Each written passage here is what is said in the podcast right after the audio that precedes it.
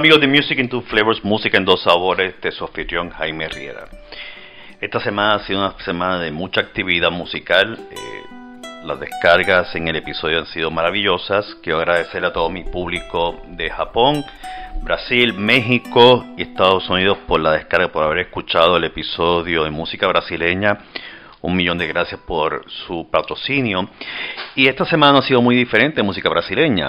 O, tuve ayer eh, asistí a un concierto eh, privado de música brasileña con PJ Silva, un excelente músico brasileño, eh, cantó canciones compuestas por él y de otras grandes figuras de la música brasileña en su guitarra. PJ Silva es un músico extraordinario. Ayer tuve el placer de charlar con él y de sacarme unas fotografías y sacar varias fotografías que pienso compartir con él porque me las pidió. Fue una vera increíble con la comunidad brasileña aquí en, Maryland eh, y estoy muy agradecido por la oportunidad de haber participado en ella y haber intercambiado pareceres y opiniones sobre la música con diferentes personas. Un gran saludo a Rafael, eh, otro músico brasileño con quien próximamente me sentaré a charlar con él en Filadelfia, en una de mis visitas así eh, espontáneas a esa gran ciudad, la ciudad del amor fraternal. Y quisiera pues hablar un poco del episodio que voy a subir eh, hoy. Este episodio lo grabé eh, el viernes en horas de la tarde y tuve la grata, eh, tuve la grata y el gran placer de charlar con, con Pilo García. Pilo es un charanguista, quenista, docente, escritor de poesías, es guitarrista, es arreglista, compositor y es un, una persona con un bagaje cultural único. Hablamos de todo, hablamos desde la música andina, diferentes eh, conceptualizaciones de la música andina, hablamos de los problemas del mercantilismo en la música, hablamos hasta de política. Eh, algo bien poco usual en, en, estos episodios, pero siempre hay que hablar un poco de política porque la política eh, es un factor importante en la música, ¿no? En la medida en que los políticos quieran ayudar a la cultura, pues la cultura se promueve y se, y se, se, divulga. Así que sin mayores preámbulos vamos a hablar con, con Pilo García, un charanguista y quenista de Buenos Aires, Argentina. Perfecto. Bueno. Bienvenido, Pilo. Antes que nada, gracias por, por adelantar este nuestra cita de ayer, de, mañana, que diga. Esto iba a ser rato, adelantar algo del pasado. Estamos en una metafísica importante. A, mí lo que me fascina de, de, hablar contigo es que, uno, las estrofas poéticas que tú has puesto recientemente en Facebook han sido una maravilla. Eh, ah, las de hoy. Bueno, las de la semana pasada eran maravillosas. La que dedicaste a Manuel es un ah. encanto. Eh, y, y antes que se me olvide un saludo a Manuel, que Manuel sé que lo va a estar escuchando. Y en esta ocasión, y en esta ocasión, Manuel, no me olvide del mate. ya llevo dos tazas de mate. ¿Te lo preparaste? Sí, lo preparé yo. Sí, yo ah, aprendí. Un saludo a mi profesora, este, que es la que me enseñó a, a, a, preparar el mate, mi profesora de guitarra, eh, Magdalena Duagón. Eh, ella fue la que me enseñó a preparar el mate, ya es de Uruguay. Y, ah, mira. Y, y, aprendí de ella. Así que el mate está aseguro, te aseguro que está bien preparado, seguir todos los pasos de ella. Pero antes que nada, bienvenido a Music in Two Flavors, gracias por aceptar mi, invitación para charlar y para que la audiencia conozca un poco de quién es Piro García, la trayectoria musical que lleva Piro García por los últimos, por los últimos años, porque si le ponemos número a los años, la gente no, piensa que somos viejos y no somos nada viejos, ¿no? Eso te iba a decir, va a pensar que soy casi un anciano. Sí, sí, no, y, y, es una manía de la gente de poner años como si los años te hicieran perfecto. Sí, y, y en la música los años no te hacen perfecto, lo que te hace perfecto es la práctica constante, ¿no? Y nunca vas a llegar a ser perfecto, o sea, siempre encuentras nuevas cosas, nuevas técnicas. Bueno, dice el diccionario que la palabra perfecto es algo que está terminado, o sea, estaría bueno no ser perfecto. Sí. Sí, eh, es como otro día me dijeron, este, tu trabajo es casi perfecto. Y mi respuesta fue, si fuera perfecto no estaríamos hablando. Así que yo no pretendo nunca ser perfecto, porque si fuera perfecto sería un dios en algún universo. Eh, y tampoco pretendo serlo, porque la gente te estaría clamando por muchas peticiones y no estoy para estar escuchando las peticiones de la gente. Específicamente de los políticos. no, claro, pero para a los pueblos sin que se den cuenta. Sí. Pero no entremos en política. Piro, cuéntanos cómo fue que tú entraste. Primero que nada, Piro, tú eres, tú eres charanguista, eres quenista, eres compositor, arreglista, eres docente, eres poeta. ¿Qué más se me queda? ¿Qué más se me eh, queda dentro de tu repertorio de facultades musicales? Soy algo de guitarrista, o lo fui mucho tiempo, este, mucho tiempo, te estoy hablando, durante 20 años fui guitarrista nomás. Así que también es mucho, digo, apelando al, tiempo, porque en esta ocasión me sirve. Este, no, y creo que nada más. Después el otro soy un entusiasta, que por ahí es, es una buena condición eso. ¿Cómo fue que tú entraste al, al, mundo de la música? ¿Fue a través de tus padres que son músicos igualmente o tú desde chico dijiste eh, me gusta la música y quiero incursionar y agarraste la primera guitarra que viste y dijiste voy a imitar a Charlie García, voy a imitar a, déjame ver, ¿quién más de esa época? No te voy a decir Sandro porque Sandro es mucho antes que tú. No, no, pues Pineta hizo un trabajo fuerte en mí. Este, no, en realidad había una guitarra en mi casa y me propusieron de tomar unas clases, tenía 10 años y, recuerdo que cuando llegué la primera clase llegué fascinado en mi mundo de 10 años de edad y, fue constante, ahí no paré nunca más. Tengo 45, así son 35 años metido en la música. Pero entré porque había una guitarra y tomé una clase y ahí continué. ¿Y empezaste con la música clásica o empezaste con un repertorio folclórico argentino?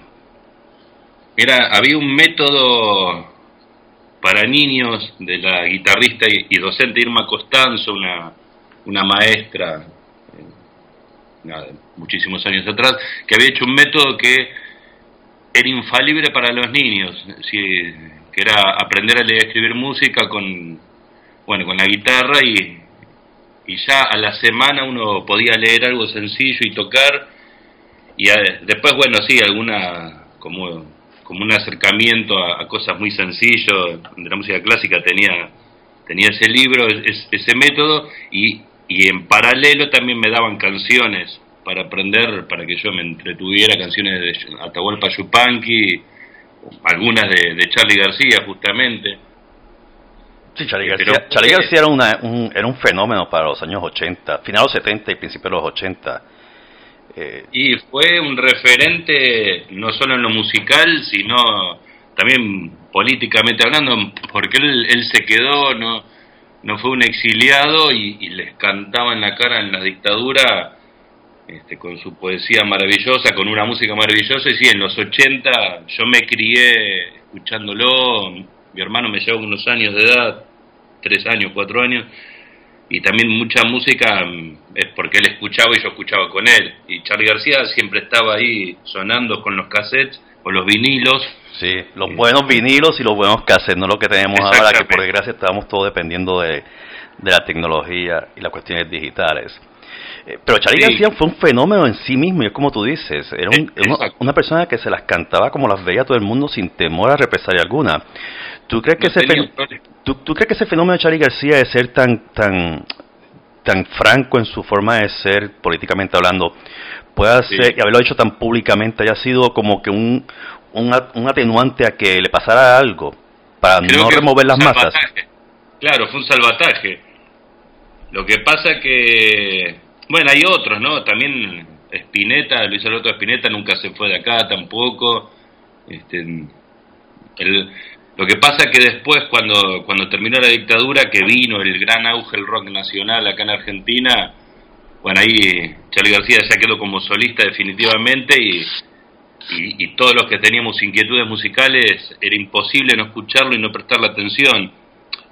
Cada uno en la cabeza de la edad que tenía, en la maduración de cada cual. Pero siempre había que estar tocando alguna canción de García porque era el, era además de una calidad impresionante era tremendamente popular el tipo. Era un carisma que, pocas veces se vio en, en, el mundo de la música no sí es un buen arreglista yo te lo digo porque yo lo yo lo vi en persona en, Argentina en un concierto que dio eh, en la fiesta de independencia en el mm. año 2005 creo que fue o 2006. No, mentira, 2004, fue 2004, eh, mm. que fue, en, fue en, el invierno de ustedes y en verdad que me impresionó mucho. Yo, yo lo había escuchado anteriormente, pero verlo en persona es, era algo distinto.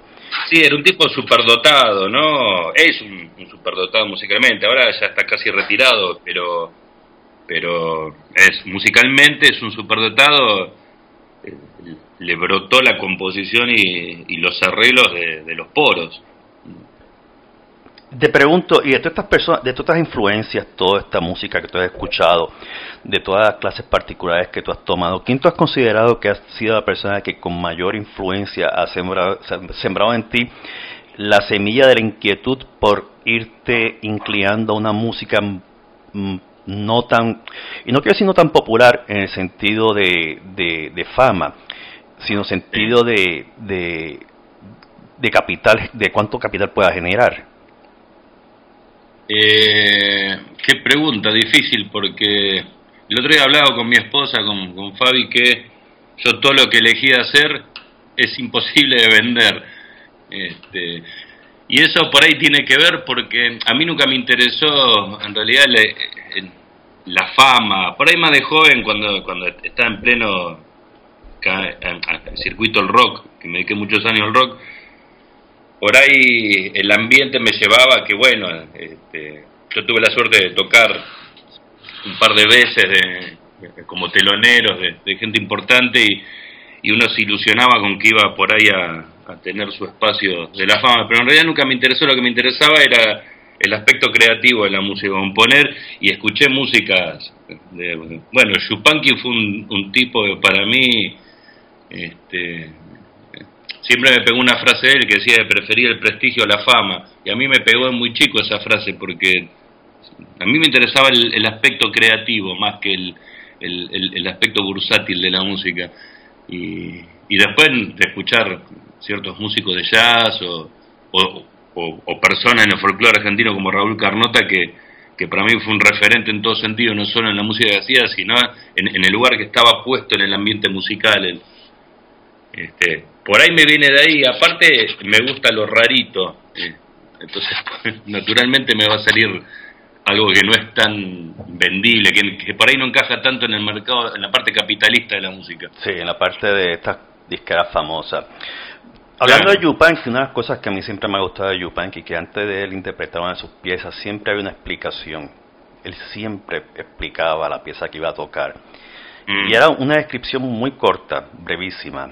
Eh, y era como una especie de, de él acercarse al público y no estar alejado. Y lo maravilloso de Yupanqui es que Yupanqui era de estas personas que te das cuenta cuáles eran sus raíces y él nunca se sentía este eh, avergonzado de las mismas, ¿no? Eh, al igual que, que el famoso Ay, Jorge Cafrune, que Jorge Cafrune siempre me ha, me ha puesto, me trae alegría y tristeza cada vez que lo escucho. Y nada más de pensar cómo fue que falleció, cada vez que escucho sus canciones siempre recuerdo la forma en que falleció y, y, me choca siempre. ¿Qué hubiese pasado si ese hombre hubiese seguido todavía vivo, verdad? Eh, dentro de esas inquietudes tuyas, y antes de entrar a ellas, ya que trajiste como un pie forzado, eh, que has tocado con famosos, entre ellos David Bowie, eh, sí. los últimos decadentes, Molotov. Eh, cuando tú estás, en, estás en, un escenario con David Bowie, ¿cuál fue tu experiencia con él? Eh, una persona muy accesible, que hablaba con todos ustedes. ¿Cómo era esa dinámica con estos músicos famosos con quien tú tuviste el placer de compartir escenario? En realidad, eh, a, a la verdad, fue un, fue un festival que se hizo acá en Buenos Aires, en, el estadio de fútbol de Ferro. No es que yo toqué con ellos y su banda, digamos, mi grupo tocó en el mismo festival, estamos ahí.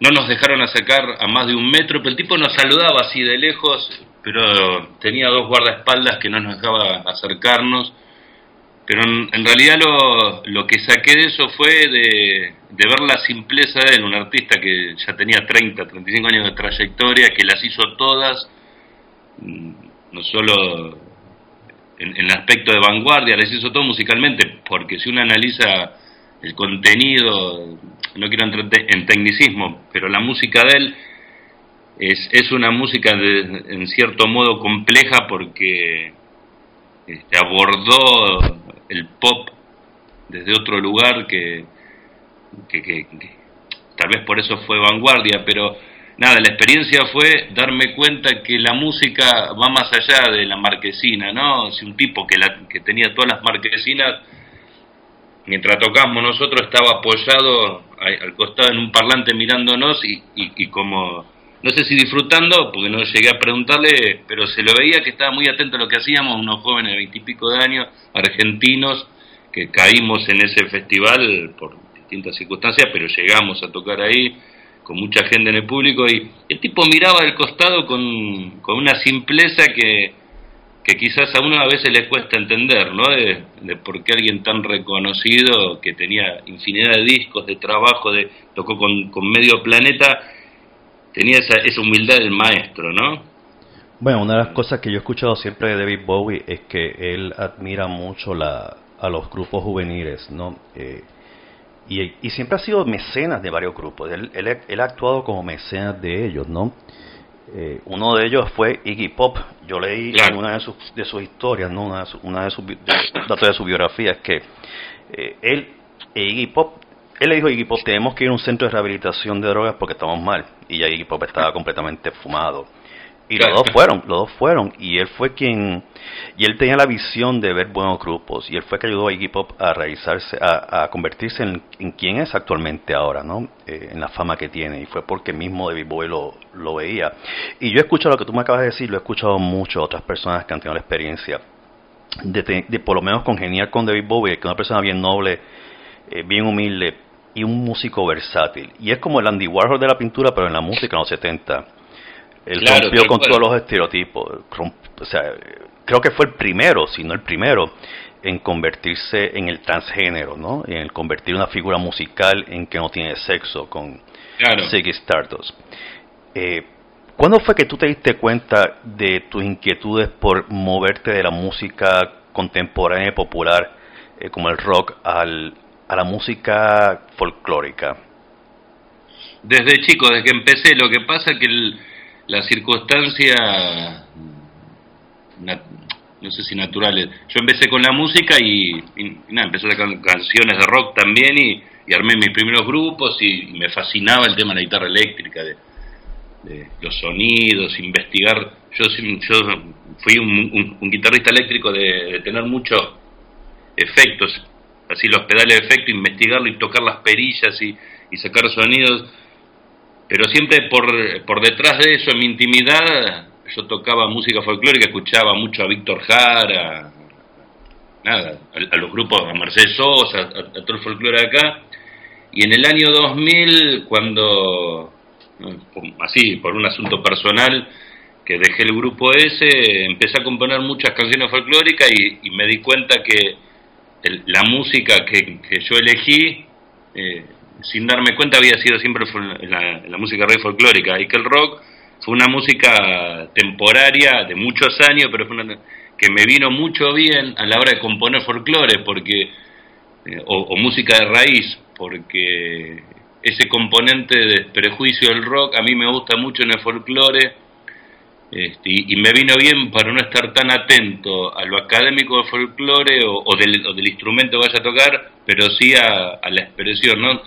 Yo siempre dije, siempre digo que que si voy a tocar unas notas en quenas en alguna canción, le meto algún arreglo, prefiero escuchar quizá la guitarra de Big Gilmour, además de escuchar los quenistas que, me fascinan, pero pienso en, el concepto de la guitarra de Big Gilmour que con dos notas están diciendo demasiado. Este, entonces, bueno, nada, de folclore yo me volqué porque es la música que, que finalmente elegí, que es la que sonó siempre en mi casa, folclore y tango, lo que se escuchó en mi casa. Así que es como una música también a mí me identifica con... Yo no creo mucho en las fronteras, en, las naciones y en todas estas cosas que es bien de los políticos y del repartijo de tierra de los poderosos, pero sí me identifico con una zona geográfica que es toda América Latina, es todo el sur de América, mucho con la música andina y todo lo que pasó en Chile también es, es algo a mí me convenció, la música que pasó en Chile me convenció que yo tengo que estar cerca de estas músicas, muy cerca a mi modo, con, con mis otras músicas apareciendo por, por todos lados, pero nada, es una elección, más que todo, tomar la decisión de decir, sí, es la música con la que yo quiero expresarme.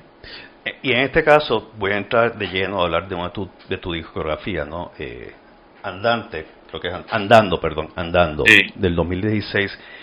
Y esa, cuando la escuché la primera vez, eh, me sentí identificado con ella porque no sé si te pasa que cuando tú escuchas una música te puede reflejar, te puede llevar a, tener un sentimiento, una emoción de pertenencia a un lugar, ¿no? Y al escuchar la música andina, y en el caso esa discografía tuya andando, me sentí identificado no al territorio de Sudamérica, sino a una tierra, a las raíces de mi procedencia, ¿no? Que pertenezco, pues, eh, a, un, a un sitio. Y mm. cada vez que escucho música andina, eh, siempre siento esa emoción del, de la pertenencia, sentido de pertenencia, a diferencia de la música japonesa, que la emoción que tengo cuando la escucho es la música folclórica japonesa, es mm. más bien espiritual. La andina, a diferencia de otra música de otras partes del mundo, ¿no? Mm, me da ese sentido de pertenencia, de pertenecer a un grupo similar que tenemos un denominador común que es la lengua.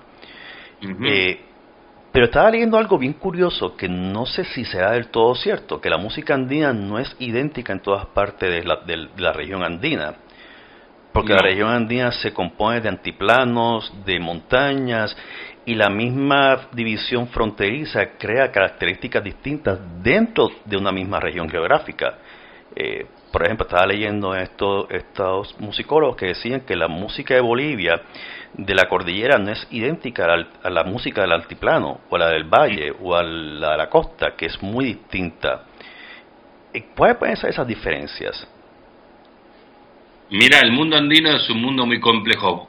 Por un lado está toda la música andina de, de los discos, digamos, del negocio discográfico, que, es muy estilizada, que es, es, hermosa, ¿no? Obviamente, pero hay toda una estilización de, del lenguaje donde entra mucho el componente que trajo el europeo, desde el tipo armonía, el tipo de melodía, este, incluso instrumentos, porque hasta, hasta la llegada del europeo la música andina era con flautas de bambú, de hueso y, con instrumentos de percusión y canto, era música ritual.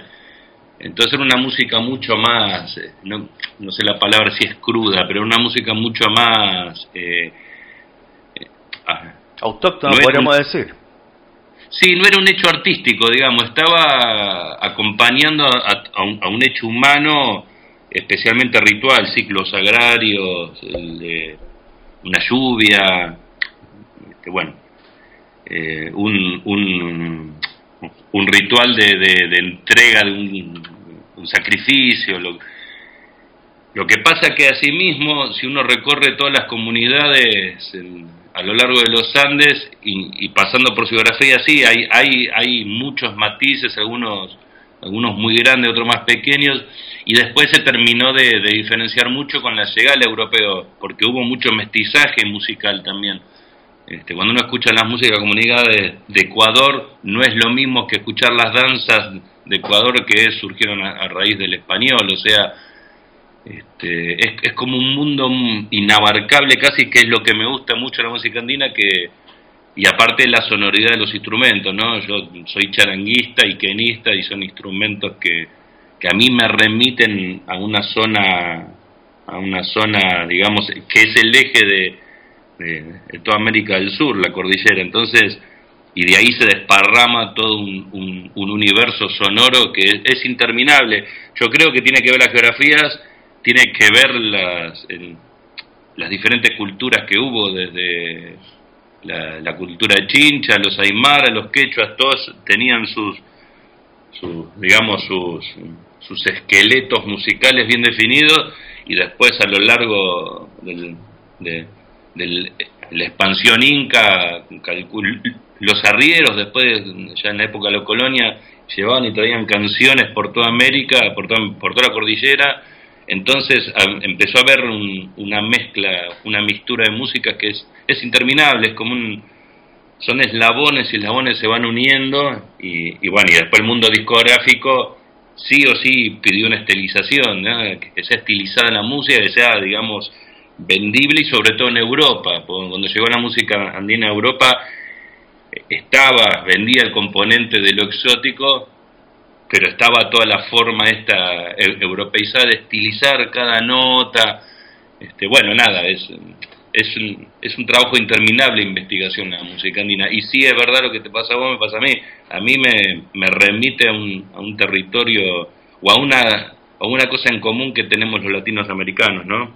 Que es melancolía, sufrimiento, este, que mucho tiene que ver la conquista en esto, ¿no? Entonces nos remite a un a, emociones que son muy propias de, todas estas tierras, incluyendo... Sí, sí, sigue, sigue, sigue. Que iba a comentar algo, pero no quiero interrumpirte. Sí. Hablo mucho, ¿no? No, no, no, no, no, no. Para nada. Todo lo contrario, el que se pasa hablando mucho soy yo, así que sigue hablando. no, no, no, no, te digo porque yo peco de hablar muchísimo. No, no, no, no, somos dos entonces, porque yo creo que la gente se cansa de escucharme a mí, así que tú sigue hablando.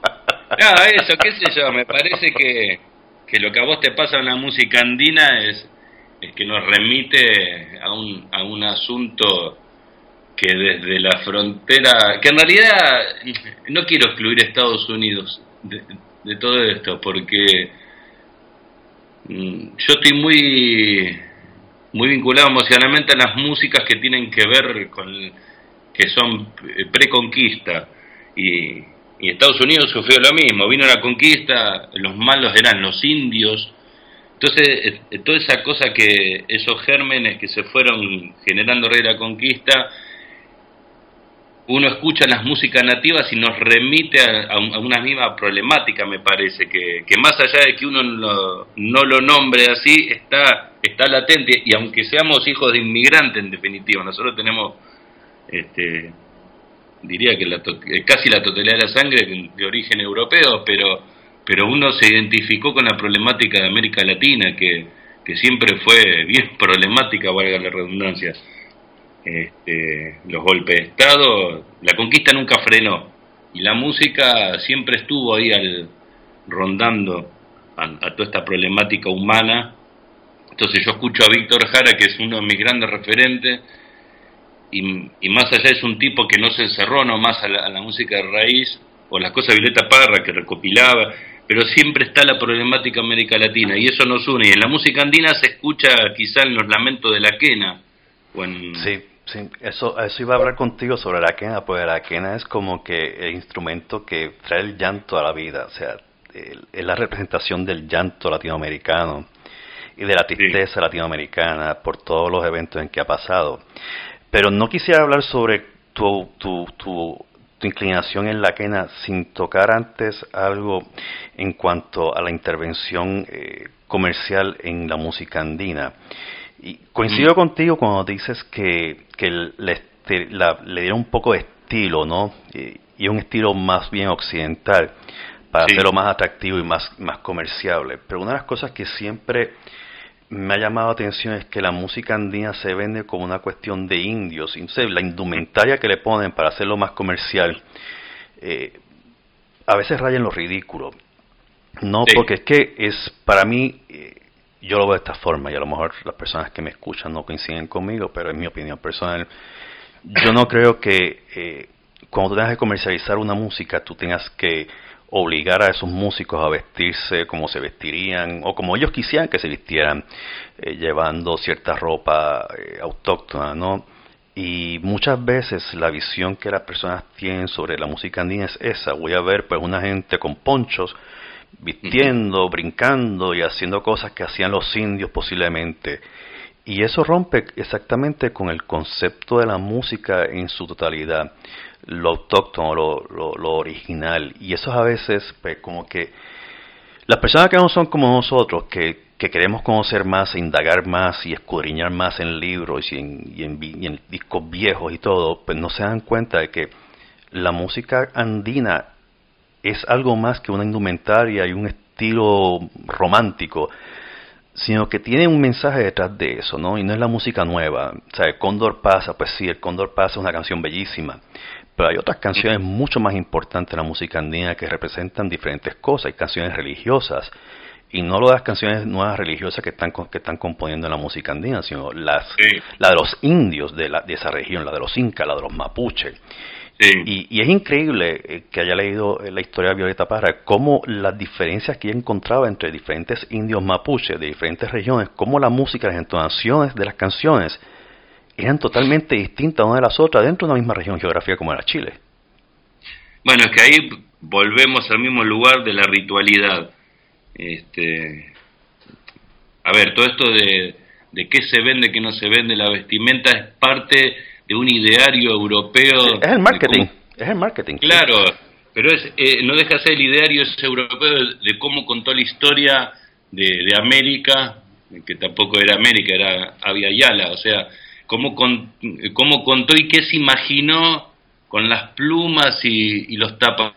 Un hecho artístico, la música era pura exclusivamente de carácter ritual. En realidad, el ideario más... Eh, a ver, esto quiero aclarar que yo no estoy queriendo atacar al europeo, no estoy tratando de, plantear una posible realidad, pero eh, hay un ideario que viene de Europa que eh, tiene que ser todo con su vestimenta, con su acting, con quizá tendrá que ver la ópera o no sé qué, eh, con todas esas cosas eh, casi sobreactuadas de...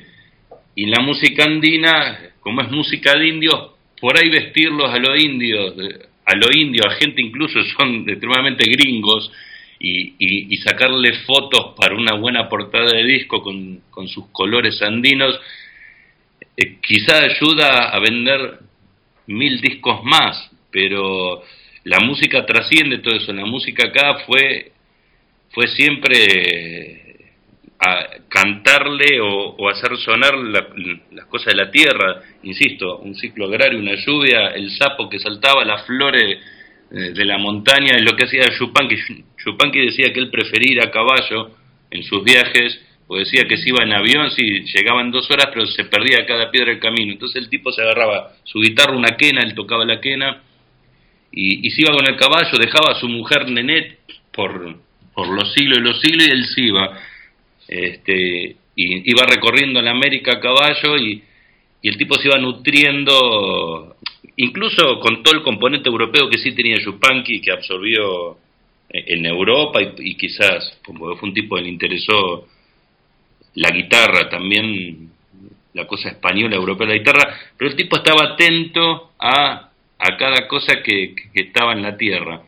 Y la música andina es música, la música andina, digo, de las comunidades es música de, de la Pachamama, ¿no? Es música de, de rituales, de, lluvia, de, piedra de tierra, de la problemática, y sobre todo después de la conquista, la problemática del indio. Y lo del cóndor pasa, nada, ahí hay una historia por detrás. El cóndor pasa es, es un pedacito muy chiquito de una zarzuela de, de, de, la de uno de, los músicos de la familia Robles, peruana, que era un espectáculo de una hora y pico y el Cóndor pasa, lo que uno conoce es, es solamente un fragmento de cinco minutos de esa zarzuela.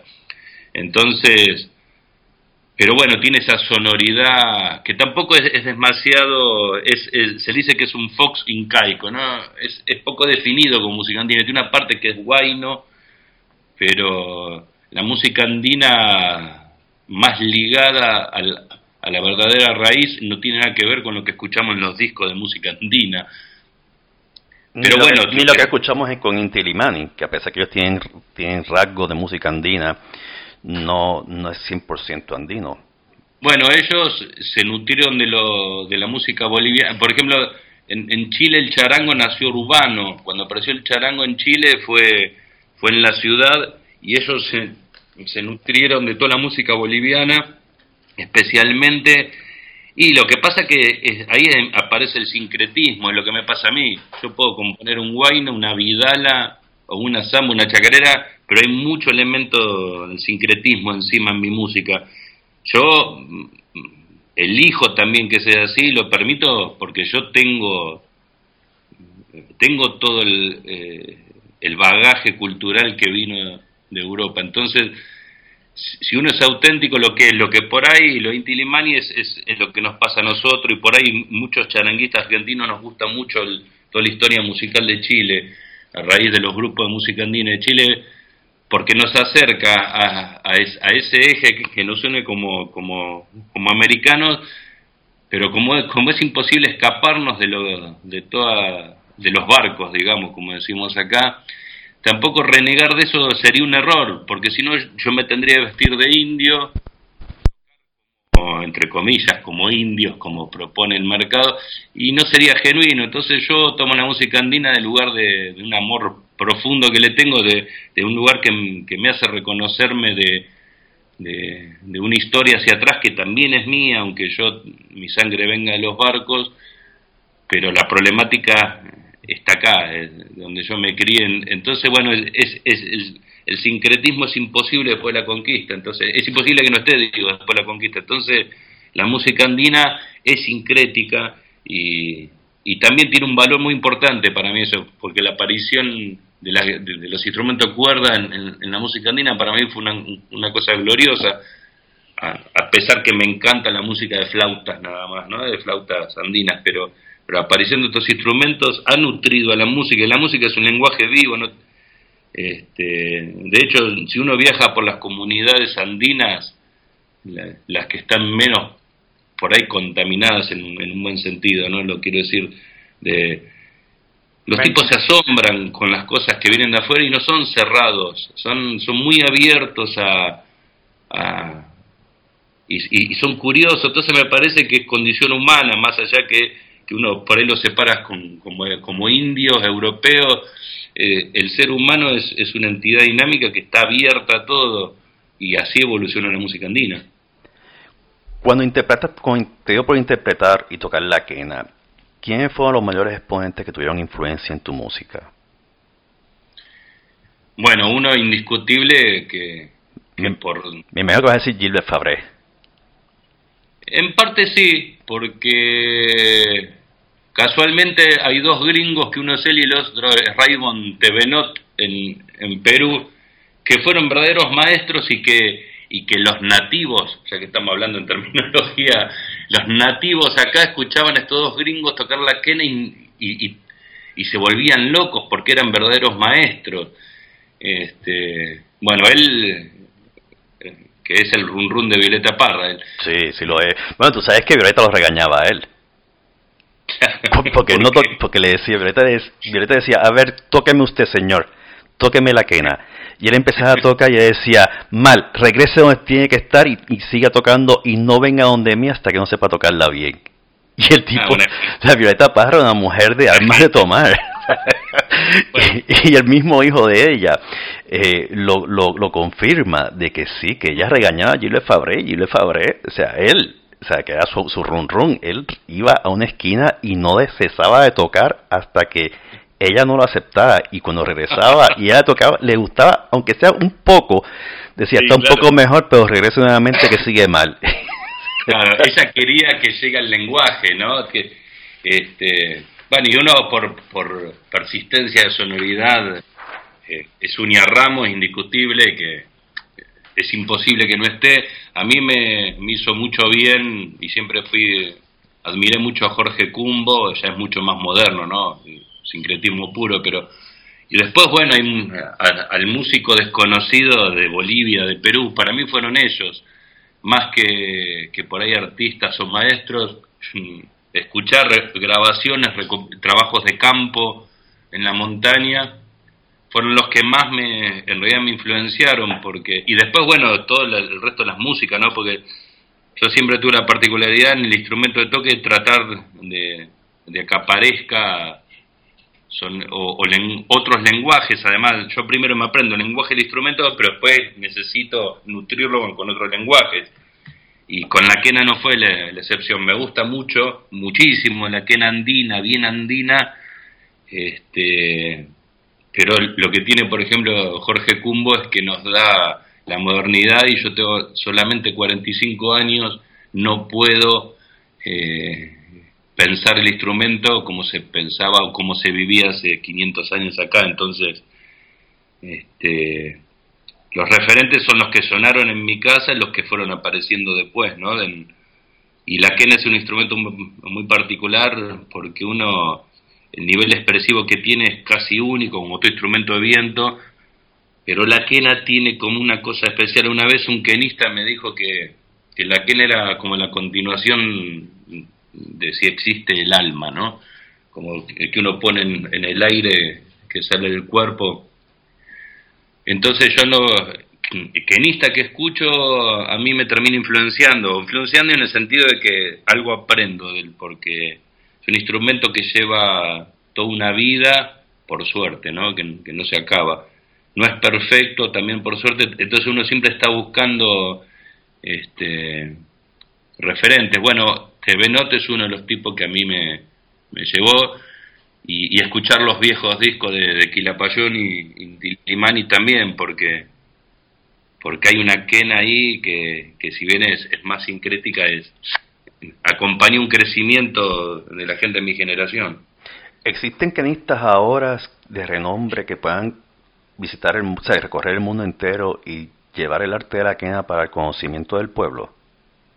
Yo creo que, que, estamos en una, en una posmodernidad que en realidad este, el, tema del maestro que recorre el mundo en realidad es, es, es por ahí me equivoco, pero por ahí tiene que ver más con, con una cuestión de mercado y no del instrumento y de la música en sí.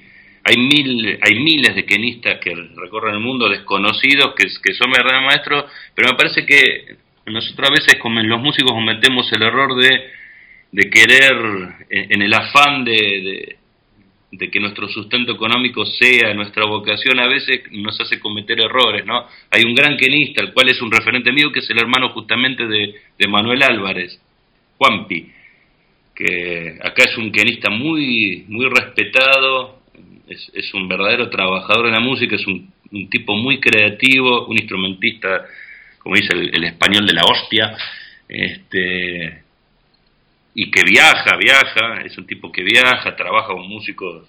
Él tiene su propio grupo, creo. Y él tiene su grupo, la Tropiza Ranquel, que es alucinante.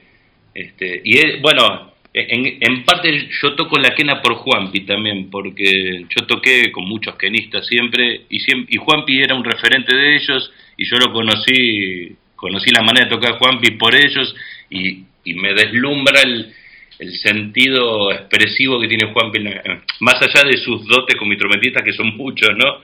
Al igual que el hermano, que Manu, pero me sorprende en Juanpi la síntesis expresiva que tiene, eh, cómo, entendió la, capacidad del instrumento en, cuestión expresiva. Y yo, yo escucho eso, más que cuántas notas rápidas pueden tocar. A mí me interesa qué están diciendo con una nota es lo primero que me interesa a mí, de, cualquier músico. ¿eh? Este, en el rock, en el jazz, a mí me gusta mucho un guitarrista norteamericano que se llama Bill Frisell. Y, Bill, y Frisell toca dos notas. por lo general, no digo, lo estoy reduciendo mucho, pero con dos notas dice todo. Sí, muchas veces no tienes que tocar tanto y no tienes que, para decir, para expresar o sacar el sentimiento, la emoción del, instrumento musical. Sí, yo siempre me incliné por eso. Con pocas notas puedes decir bastante y suficiente. Yo creo igual que tú. O sea, no creo que... Eh, no es como el blues, que la gente quiere... Se creen que ser virtuoso significa tirar 20 notas en 10 segundos. Y pues sí, se ve, se ve, se ve un poco lujoso, ¿no? Pero no no, no, no, te llega, no te llega. Lo que te llega es, lo que te llega es el, el, el, el, sentimiento de que, wow, qué increíble es como lo hace, pero la emoción de la nota no te llega. Una cosa es, como tú dices, la nota, lo que esa nota quiere, quiere transmitir vis a vis lo que el músico es capaz de hacer. Claro, pasa, cada oyente hace empatía con, con, el, con el tipo de expresión que más eh, por ahí cuaja con, con, la forma de ser del que de, ese oyente. A ver, hay gente que se emociona con guitarristas como Steve Vai y yo lo respeto absolutamente, te imaginarás a Steve Vai y a cualquiera lo escuche, pero a mí siempre, acercándonos al rock, me pegó más un guitarrista como Gilmour de dos notas. Eh, entonces, si yo hago hacia atrás, siempre me gustan los instrumentistas, los músicos que, que tocan poco y muy sentido pero es una característica mía. ¿eh? Yo compongo y siempre nos reímos con mis amigos porque mis composiciones son todas tristes, todas una penumbra constante, pocas notas, notas todas melancólicas. Bueno, son, son empatías de uno con, con lo que va escuchando y, uno elige, bueno, incluso la elección es casi inconsciente y, y, y uno como músico resultado de lo que escucha siempre. Entonces, este, a mí la música de TV Not, ah, volviendo a la quena, la que más, las, eh, por ahí las músicas de, menos notas son las que más me llegan de él, que es un tipo muy virtuoso. Pero por eso por ahí me gusta tanto, me pegó tanto Violeta Parra o, Jara, que son personas que, que no apelaron al virtuosismo y sí a lo humano de, de la expresión musical, ¿no? Sí, que si tú los miras físicamente, los dos no decían nada, eran personas muy simples, sencillas. Claro. Y era, y era lo que ellos proyectaban. Era o sea, en Violeta Parra, cuando entraba en el escenario, eso era para pelos. O sea, eso. Yo claro. tuviese que yo tener el placer de haberla visto en escenario. Eh. Era una mujer con una presencia escénica increíble, ¿no? Por lo que he leído. Eh, y nada más escuchar su canto. Una artista completa. Sí, sí. Y, lo increíble es que no era una mujer educada. se educó ella misma. Eh, y se educó ella misma a base de cómo ella recopilaba y cómo, cómo recogía la información. O sea, ella va ahí, entra, ahí entra la, la discusión de, de, lo que es cultura, ¿no? Porque eh, ayer estaba viendo justamente, a mí me gusta mucho la obra de Nicanor Parra. Ah, que falleció recientemente. Claro, bueno, yo, justo estaba en Chile en un festival cuando falleció y, y toda esta cosa de la antipoesía, una cosa muy política de él, este, de la antipoesía, hay toda una cultura, hay una discusión de lo que es cultura, ¿no? Si, si, si, la cultura verdadera es lo académico, si, o, y, y Nicanor Parra decía que para él, en definitiva, la, cultura de los mercados, de, la, de las plazas, es la cultura verdadera. Digo, son enfoques diferentes, son todos válidos, obviamente, pero yo naturalmente me acerco más a esta, a esta expresión popular. Y la expresión popular no, no se mide tanto en cantidad de notas o velocidades, sino se mide en la profundidad de cada nota. Y si es rápido, también en la profundidad. En el caso tuyo, tú trabajas también con música, componiendo música para películas. ¿Cómo fue esa experiencia y cómo llegaste al, a ese nivel eh, musical? Eso fue casualidad también, como casi todo lo que me pasó. Este, nada, yo tenía un grupo de música andina, circuló un, un disco, un, director muy joven de, de cine hizo un documental sobre el pueblo de Xavi, bien al norte, acá en La Puna, en el límite de, nuestra provincia de Jujuy con Bolivia, y hizo un documental sobre eh, cómo la gente se empezó a ir del pueblo por cuestiones de, trabajo y después volvió, y cuando escuchó que yo hacía música andina, le gustó mi disco, me propuso si, podía usar música para ese documental, de esa música que ya está grabada, y yo le dije que no, que yo se le hacía que la condición era que yo le hacía música original. Entonces me dice, pero mirá que esto yo no tengo plata. Digo, no te das problema, a mí me interesa hacer la música original. Bueno, después el, Instituto del Cine aportó un, un, honorario para mi trabajo que, que encima también estuvo buenísimo por eso. Y después de esa apareció aparecieron algunas inclusiones de música mía en, así en, trabajos audiovisuales en Perú, en Bolivia, y en 2013 también otro director muy joven de acá me pidió una película que se llama Humano, que es un viaje de él por, con un chamán por los Andes, me pidió también incluir música de un disco, otro disco había escuchado mío, y le dije que no, le dije lo mismo, yo te lo hago original, y, pero siempre fue por casualidad, yo en, realidad nunca hice una búsqueda exhaustiva a ver si podía trabajar de eso, lo que cuando intenté no me salió, entonces, claro, porque cuando intento no me sale, entonces prefiero que ya a esta altura, prefiero que me lleguen por casualidad y la sorpresa es mayor. Sobre tu costilla tú tienes nueve, nueve producciones discográficas. De las nueve, y me imagino que todas son fáciles, todas, todas, son tus hijas y, todas me imagino que tienen el mismo peso emocional.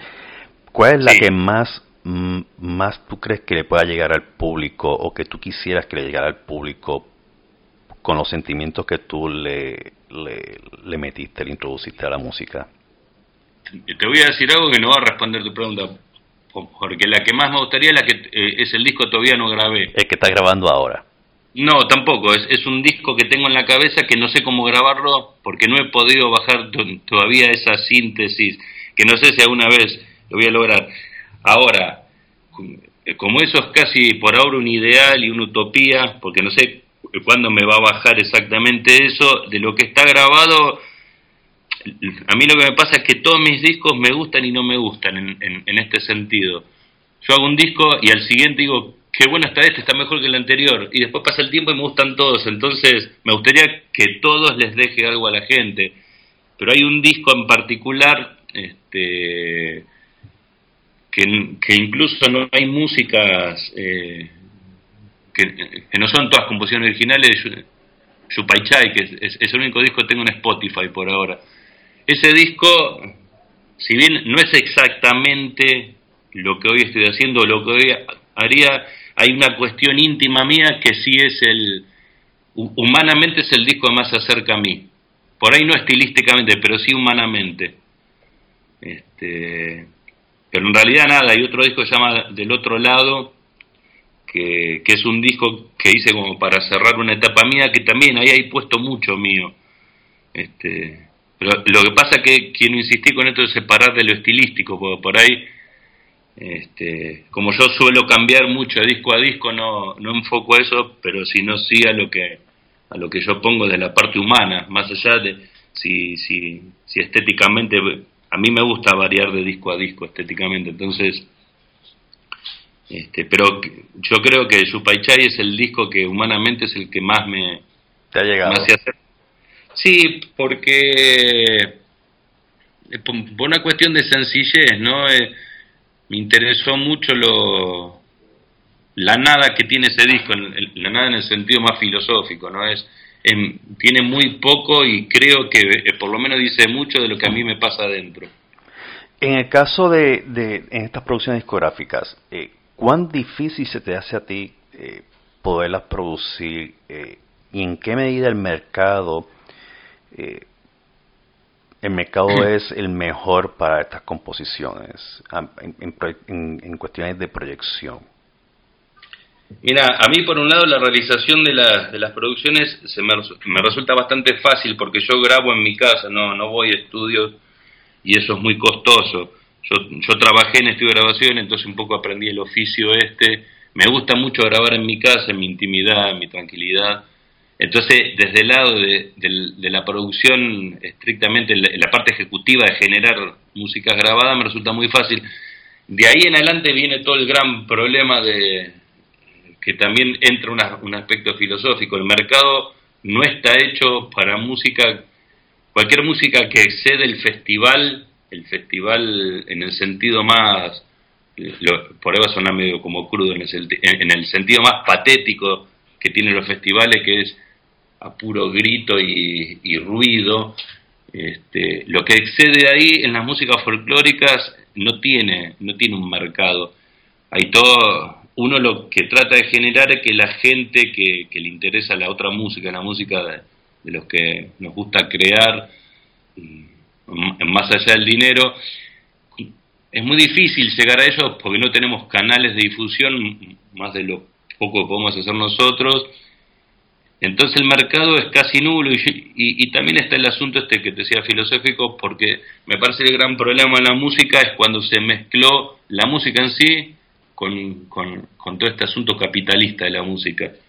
Este, que en los 70 estuvo buenísimo, porque gracias a eso nosotros nos sentamos con los vinilos de Pink Floyd o de, o de Mercedes Sosa, pero con, con, en la modernidad, en la posmodernidad que estamos viendo ahora, es un problema, porque ya no importa el contenido de la música, importa si, si que es música andina está vestido de indio, si importa el reggaetón que con dos frases no, puedo creer que me haya traído el reggaetón. Claro, con una poética tan pobre. yo que lo odio. Claro, ¿sabes qué pasa? Acá es cuando, yo me pongo muy radical, ¿no? Pero me parece que. que somos dos, el reggaetón no lo claro, es estupidizar para dominar. Entonces, cuando vos estupidizás, puedes dominar y, y ya la el mercado de la música, cuando empieza a rozar esas cosas, yo lo quiero lejos porque yo vivo para tocar, para tocar música, para me gusta mi otra pasión es escribir poesía que no me interesa si es bueno o mala, me interesa me interesa mucho hacerlo, que, escribo hace muchísimos años, lo pasa recién ahora me estoy animando a mostrar. En cuanto toda esta cosa empieza a rozar con, con el capitalismo y el, y toda la cosa mercantil y el reggaetón es eso, no es música para mí. No, no, no, lo, no lo es, son dos, son dos, eh, no, no tiene, es, eh, no sé cómo describirlo, pero no tiene descripción. Sí, también es otra cosa de eso, es, es dominar. Sí, es para la juventud, para, para, para vaciar las mentes de la juventud. es, eso, porque porque con, con el mundo neoliberal que tenemos, mentes eh, pensante. Mientras más bruto seas, mejor. Sí. Claro, es más fácil venderle cosas. Entonces, Es el consumismo, es, es la mentalidad de consumir el, claro, el concepto de lo que, no es música. Exactamente, pero eso lleva a que si yo hago una producción discográfica, en cual le pongo 35 años de estar metido en la música, he estudiado, a mí me gusta mucho investigar para mi intimidad, yo investigo mucho lo que hago este, y le pongo toda esa carga emotiva mía y, pasional y, de vocación, eso no tiene hoy, hoy en día un mercado. el mercado no es que, que, aparte en la literatura pasa lo mismo, ¿no? ¿Cuántos libros puede vender Harry Potter y cuántos libros en su vida ha vendido John Berger? Este... Sí, es, lo que pasa, es, es, tiene toda razón, el mercado se ha convertido en que aquello con un contenido expresivo eh, eh, lírico profundo pues eh, no tiene no tiene posibilidad de marketing porque lo que están buscando estas compañías son el poder hacer dinero no cuánto cuánto dinero puedo generar en poco tiempo porque eso es todo en poco tiempo. es, eso, es como sacar una gaseosa nueva. Sí, sí, sí. Bueno, y sabes que gaseosas nuevas han salido y han, han durado que un año, dos años y han tenido que cambiar porque no tuvo el, el, la fiebre se le fue. No son todas, no son todas Coca-Cola. Vamos a poner esa forma. No, todas las gaseosas pueden ser Coca-Cola que tienen cuanto más de 200 años ya, más de 100 años. Pasa que el fundamento es que el poco tiempo dure deja una deje una buen, unos buenos dividendos, eso es nomás. Y en la música, la música no excede eso, los festivales folclóricos, donde, acá el más importante de Argentina, que es Cosquín, en una época uno, uno cuando yo era chico lo veía por la tele, estaba de Yupanqui, Eduardo Falú, Mercedes Sosa, Cafrune, este, estaban esos tipos tocando. Y el, y el festival era eso, ¿no? Y había toda una incluso, incluso con la censura había por debajo una denuncia política, un manifiesto. En Chile lo mismo, en, en Perú lo mismo, en, en Uruguay, en Paraguay, en todos lados. Claro, pero ahora los festivales son es esto, es la parte capitalista mercantil de la música. Baile, botella y baraja. Sí, y a mí no me interesa, no me interesó nunca porque en esencia yo soy otra cosa, entonces, y creo en otra cosa. Entonces, no... Si tú eres un músico innato, tú eres un músico que le pone seriedad a la música y, y, vamos, que somos de la escuela tradicional. Eh, no quiero decir vieja porque vieja significa obsoleta, ¿no? Viejos son los trapos, dicen acá. Viejo, es el mundo, mira cuántas vueltas ha dado. Claro, bueno, es, eso. Lo que pasa es que, bueno, eso es lo que a mí me cuesta una vez que hago un, disco nuevo, en todo de, de, tratar de generar... Lo que pasa es que creo que estoy llegando a un momento que ya tanto no me importa si, si mi disco va a ser parte de un mercado, lo que me interesa es mientras una persona le deje algo, una canción mía, una música mía, una nota mía, a mí en realidad me completa, tengo muchas otras pasiones y cosas, y sobre todo, bueno, estoy en, una etapa muy particular porque estoy queriendo hacer muchas cosas que, que a mí me nutren la música, entonces como que me estoy empezando a relajar un poco con esto del, mercado musical. Si el mercado musical es lo que yo veo, no quiero estar ahí. E, eso es una, es una cosa que ya está más que asentada en mí, ¿no? Y actualmente tú estás haciendo un disco ahora, ¿no? E, estoy terminando un, disco ahora que ya, ya, ya lo tengo ahí. Este, que posiblemente lo mismo, acá hay todo un tema, uno termina de hacer un disco y viene la disyuntiva si hacemos la fabricación física del disco, ¿no? Porque ahora también ha cambiado mucho el concepto de lo que es un disco de música.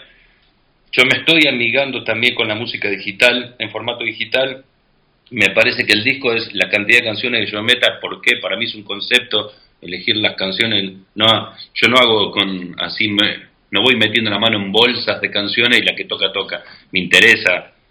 Entonces me parece que, que nada, está la disyuntiva si lo fabrico o no lo fabrico. El disco digital existe, si yo fabrico un disco me sale mucho dinero y la gente lo va a terminar guardando en un cajón, se, al que le gusta lo va a pasar a su celular lo va a escuchar en formato digital. Entonces, este, estoy terminando este disco que es importante también para mí, porque también es un disco como de transición, este, donde sí metí mucho la quena, ese primer disco, o el segundo en realidad, pero es el primero donde realmente estoy tocando mucho la quena, me interesa mucho.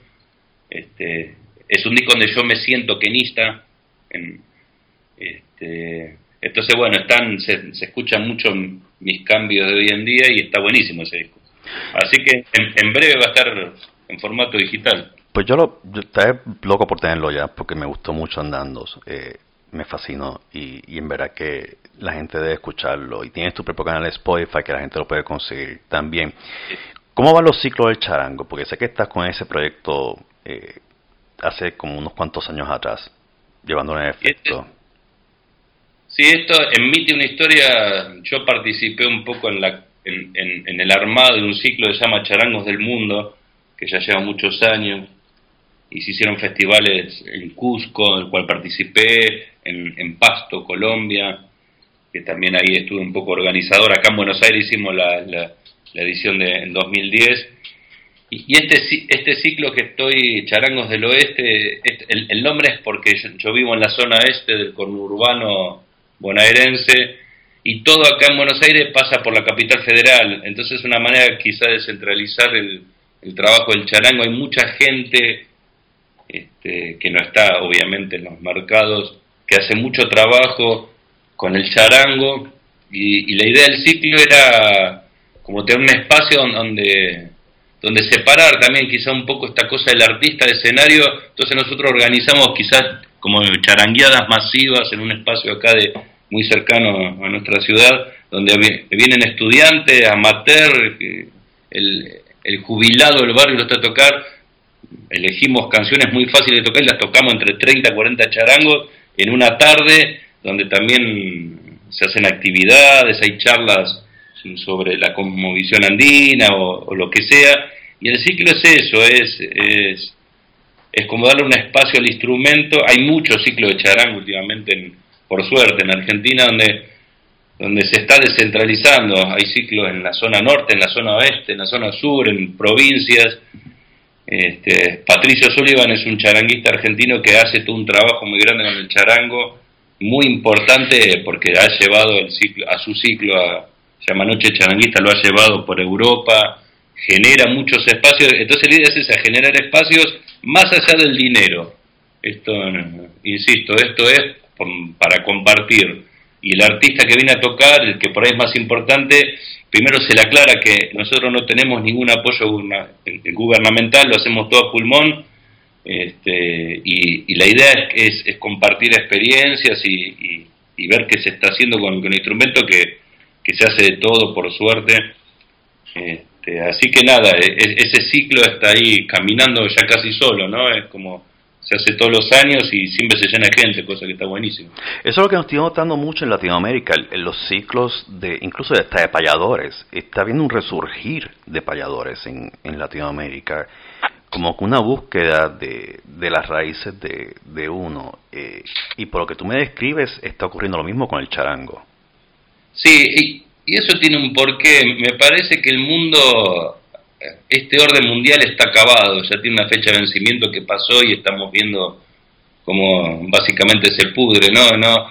Entonces me parece que los pueblos están volcándose a, sí mismos, porque está buenísimo la globalización, lo que quieras, pero me parece que, que los pueblos naturalmente vuelven y se empiezan a mirar hacia adentro. Y es, una, es un buen ciclo histórico, me parece, este, porque está acabado, el, capitalismo en, un punto está acabado, entonces lo que están haciendo en Siria es, es, el, es eso, es la culminación o es, es el deterioro de, un sistema que no funciona y los pueblos ante estas cosas empiezan a buscar sus raíces porque hay mucha información ahí, hay mucho, digamos, hay lo que se necesita para entender lo que pasa está en las raíces, está en los pueblos, están en las comunidades de los, pueblos originarios. Acá están matando en la Patagonia a mansalva a los mapuches, los cinco, las cinco familias dueñas de la tierra que son extranjeras y Macri, nuestro presidente maldito que tenemos. por, lo menos no te van a meter preso por haber dicho eso como en España con, con Pablo Hassel. Eh, el rapero que habló mal de la eh, corona. Mira, estos tipos no, no miden nada, que en realidad Macri no es más que una marioneta infame y, muy mediocre del sistema, ¿no? Los que mandan, en, definitiva, que lo que manda quizás el poderío económico de Macri, pero por detrás están los fondos buitres, está Paul Singer, están los, multimedios acá, Clarín, que son... Y esos tipos están matando con Benetton y, y, y Lewis, están matando a los mapuches, por, por el simple hecho de los recursos naturales. Entonces los pueblos ante estas cosas se buscan, se buscan a sí mismos, ¿no? Me parece que, que, también es la manera de sobrevivir, ¿no? Buscar, buscarse en la raíz. Sí, al, final la música es lo que mantiene viva la historia de los pueblos, ¿no? Y... Sí, la música y la poesía siempre mantuvo vivo a los pueblos, históricamente. Y ahí abajo, abajo de la tierra, está esa raíz, que eh, ahí está la información que necesitamos para, para aguantar eh, el embate del poder mundial, que no es más que dinero. Sí, por desgracia eso es, y, por desgracia eso es todo lo que lo que fastidia este mundo, el, el, ánimo de enriquecimiento, ¿no? Pero si la gente quisiera saber más de ti, quisiera conocer tus proyectos, tu música, ¿dónde la gente puede recurrir? ¿Dónde te pueden visitar? ¿Dónde pueden saber más de ti? Bueno, que muchas preguntas, la misma pregunta la he hecho como cinco veces de diferentes formas. Claro, pero no, pero está bien, en un momento tiene que quedar bien explícita, pues si no, no sirve. Este, mira, simplemente buscándonos en Facebook, yo, obviamente, la función de la red social para nosotros que no tenemos espacios, espacios eh, o no tenemos un, lugar en el mercado, la red social es un método de, es, un buen método para difundir lo que hacemos. En el Facebook me, buscan en, el personal y en, la, en el fanpage, como se dice ahora. Este, con solo poner Pilo García me van a encontrar, van a ver una foto con un charango y una quena, o sea, más claro, y aparte van a ver mi cara que es, una vez que la ves no te olvidas nunca más y me quieres este, Bueno, ahí principalmente, yo soy y bueno, pero si la gente nunca te ha visto, ¿cómo vas a saber que No soy George Clooney. No estaría hablando del charango si fuese, si fuese solo una cara bonita. No estarías hablando de los paparazzi como violan su derecho a la intimidad. No, claro, por supuesto. Y no estaría penando pagar la, las boletas de luz, ¿no? Pero... Pero no, así, principalmente buscándome en Facebook, yo pongo toda la música ahí y después tengo un canal de SoundCloud que es Pilo García, donde siempre subo música ahí y en el canal de YouTube que es Pilo García también. Este, básicamente son esas. Y yo soy un. Siempre fui muy activo con internet, entonces siempre subo cosas. Este, los discos están. Bueno, está en mi tienda de Bandcamp, que es Pilo García. Que eso se ha convertido, eso se ha convertido como que lo último en la línea para adquirir música. Bandcamp, lo he visto. Manuel tiene ahí, un montón de músicos europeos también tienen su música allí.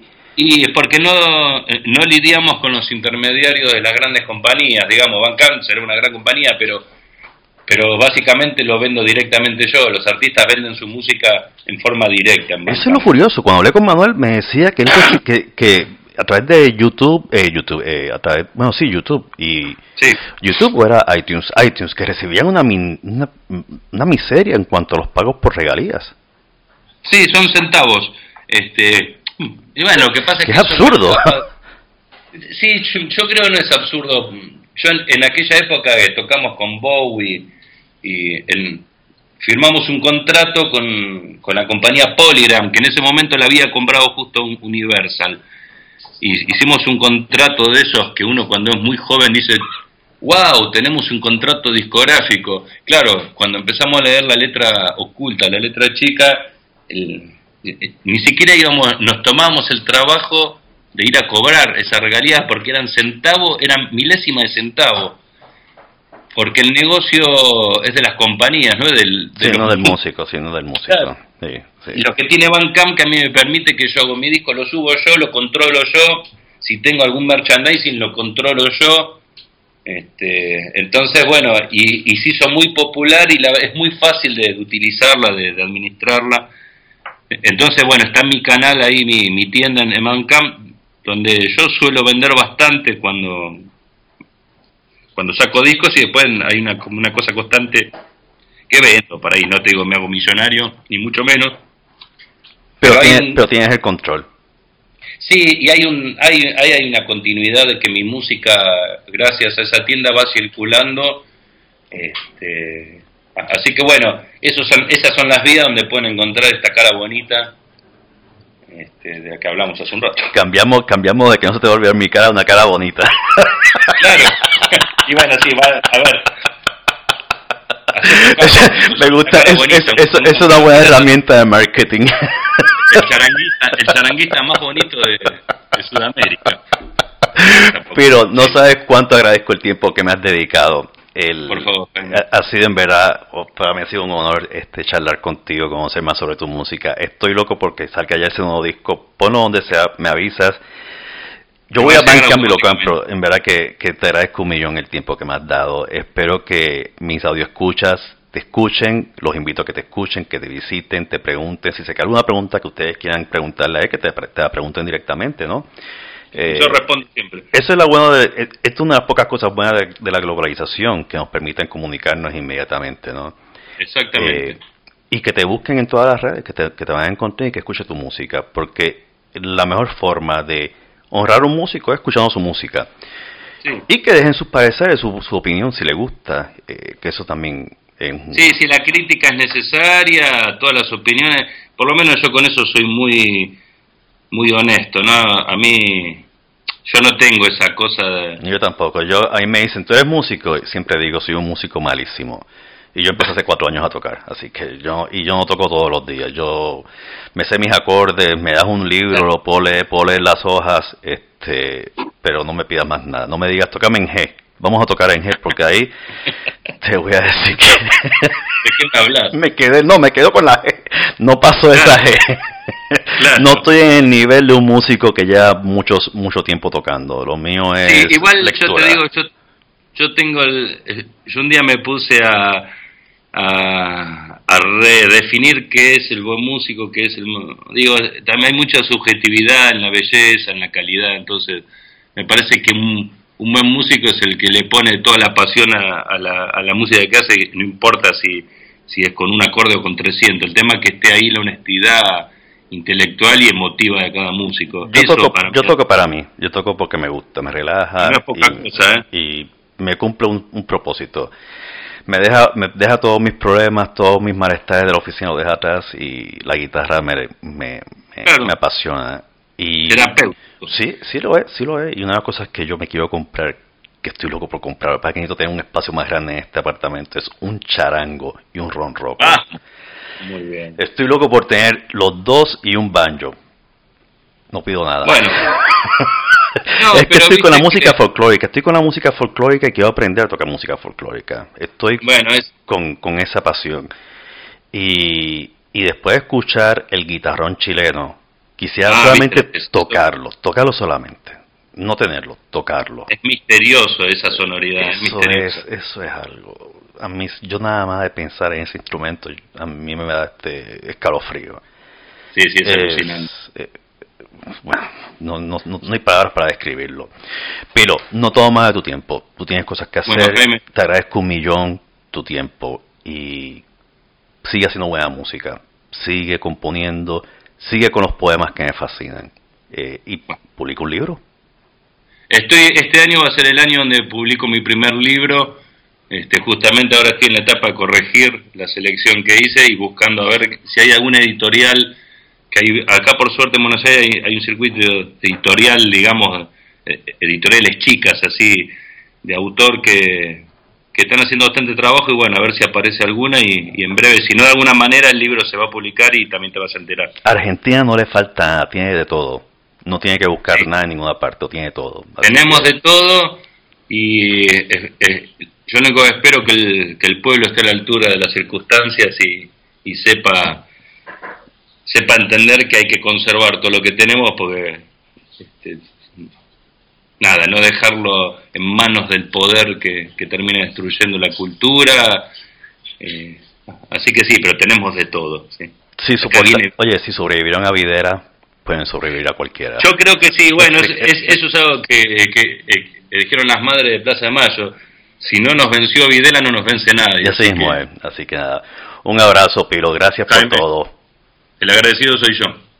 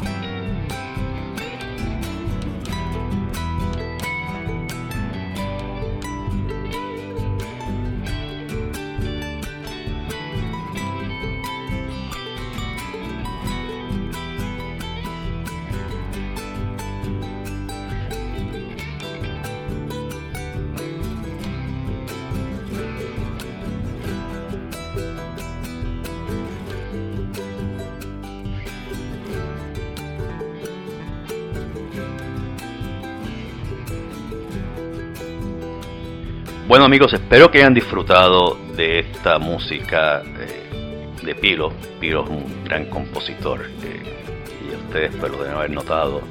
Recuerden visitar a Pilo García en sus redes. Eh, en Facebook lo encuentran como Pilo García y lo pueden encontrar en Bandcamp y en SoundCloud. Acuérdense que muchos compañeros latinoamericanos pronuncian todo fonéticamente. Así que gracias por escucharme, gracias por bajar mis episodios.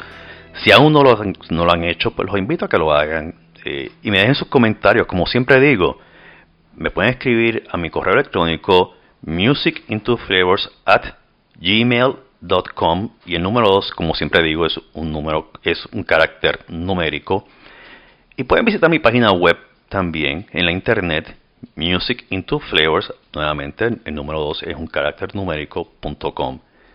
Espero poder charlar con ustedes y poder escuchar sus opiniones, comentarios y agradecer nuevamente a ustedes escuchar estos episodios y sus descargas, porque para mí, aunque sean 10 descargas, es suficiente porque tenemos un público interesado por conocer sobre la música de nuestros países.